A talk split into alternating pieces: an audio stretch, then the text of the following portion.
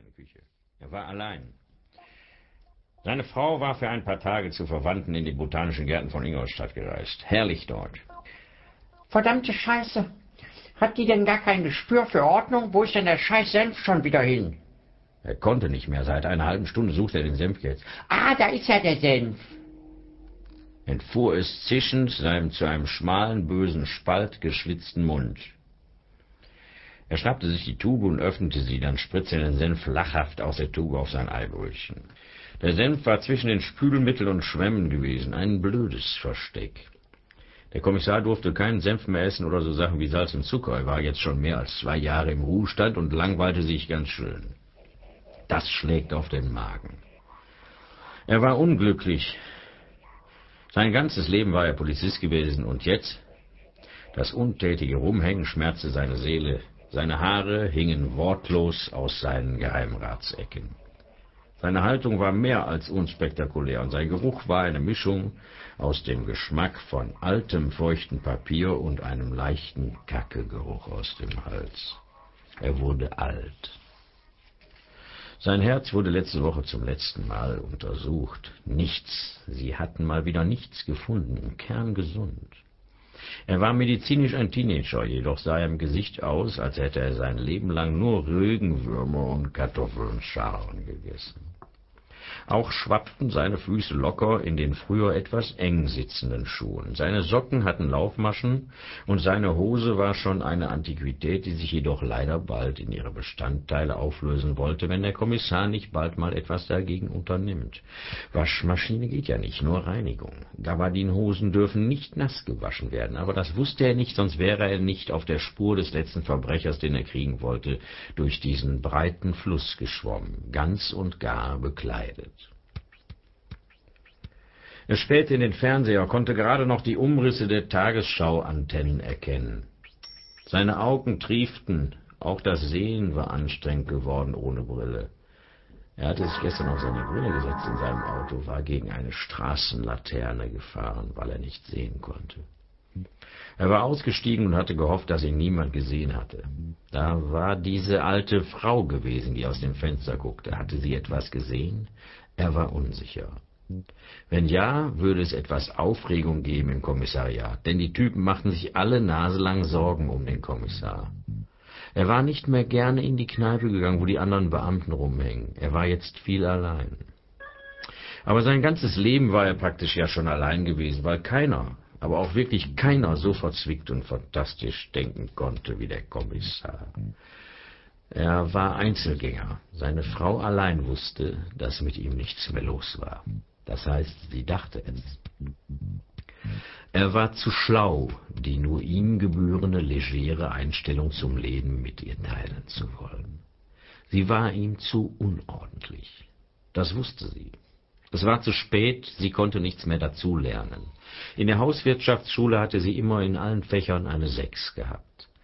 Das hat er nach der Hochzeit herausgefunden. So erlernte er selbst kochen, häkeln, waschen und bohnern. Er setzte sie aber nicht ungern, so blieb alles in seiner Hand. Und jetzt war sie verreist. Er bemerkte es nur an dem falsch liegenden Senf. Was noch? Im Bett war es jetzt unmöglich, die richtige Schlafstellung zu bekommen. Er kullerte nun nicht mehr in die Bettmitte neben sie, weil der Abhang fehlte. So quälte er sich nächtelang damit, auf dem völlig geraden Bett zu schlafen. Das war zu schwer. Ein fahles Licht schoss quer in seine von Tabletten aufgedunsene Wange. Heiß dampfte der Morgennebel in den Brennnesseln. Eine frühe Elster schnatterte sich warm, es war kalt an diesem Morgen. Die Gitter des kleinen Fensters tropften sich fit für den Tag. Ein Bunsenbrenner zeigte in seinen Hals. Er war erkältet, alles schien rot zu sein. Der Brei von heute Morgen schimmelte bereits vor sich hin. Trotzdem aß er ihn ganz auf, denn er war sehr hungrig. Heute wollte er hier raus. Aber das wollte er eigentlich ja immer. Gelungen war es ihm bis heute noch nicht. Er dachte quer. Warum hatten sie gerade ihn ausgesucht? Er war sich keiner Schuld bewusst. Bloß wegen seiner Erfindung? Es war doch kein Verbrechen, was er begangen hatte. Nein, er zermarterte sich seit Jahren den Schädel deswegen. Er war unglücklich deswegen, fühlte sich nicht verstanden. War er denn ein Mörder, ein Dieb? Er verstand es nicht. Warum nur, warum? Seine flachen Hände knallten stetig und mittelhart gegen seine Stirn. Er wusch sich anschließend. Die Zahnbürste hatte er vor einigen Monaten als Schuhbürste genommen, seitdem traute er ihr nicht. An der Wand hing müde das ausgerissene Bein einer Landspinne. Wie es wohl dahin kam, keiner weiß es. Aus allen Ecken kamen sie nun. Kakerlaken. Die Sonne zog sie zu sich hinauf. Krabbel, krabbel, poprabbel. Im Krankenhaus lahmte ein in sich gekehrter Kommissar Schneider den Flur entlang zur endoskopischen Abteilung.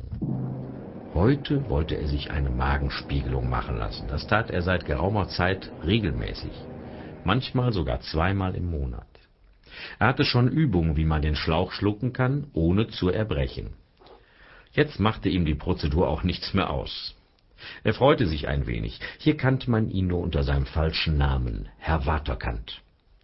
Allerdings wussten natürlich alle darüber Bescheid, dass es Kommissar Schneider sein musste. Er war ja immerhin bekannt aus Funk und Fernsehen, aber anmerken ließ es äh, sie ihm besser nicht. Das würde ihn fuchsteufelswild machen. Also klopfte er an die Tür, wo drauf stand Endoskopie.